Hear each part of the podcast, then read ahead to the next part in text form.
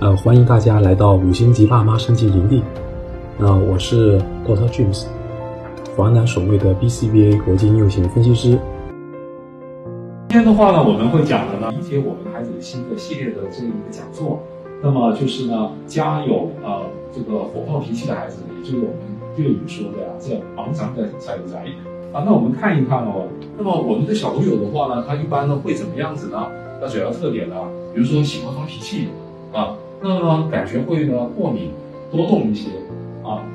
那我们再看一看呢，比如他的日常表现呢，有点类似像这样子啊，在幼儿园的时候是吧？那然后呢，老师说，哎，比如说弟弟现在是画画时间了哦，那么跟各位的这个各位的小朋友在那里是吧？就说我们去画画了。哎，可是我们的小朋友的话呢，就说了，哎，他有自己的想法主义哦，哎，我想到外面去，哦，好，又或者是说呢，哎，大家发现了，哎，老师比如说呢，在播放了一个这样子的收音机啊，大家一起来听音乐游戏啊，那么在这种游戏时间的时候呢，哎，我们的小朋友说，哎呦，好吵啊，好吵啊，是吧？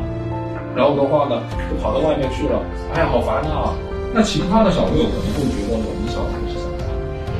就会有一点点是吧？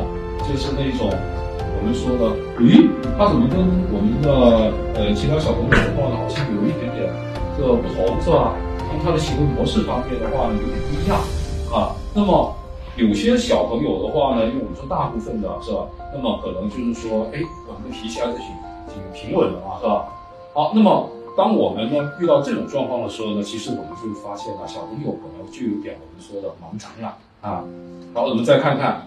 那么在吃饭的时间呢，哎，妈妈的话可能会给我们孩子们准备的一些很好吃的一些饭菜啊，呃，有鱼有肉有菜是吧？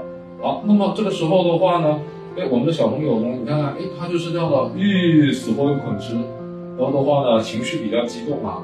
好，那么妈妈的话呢，一直叫他吃的话呢，甚至他就会哎，好抓狂了是吧？呃，那个将勺子，然后呢将食物扔的一地都是。好，那么。如果那还有的话呢，就是呃老师是吧？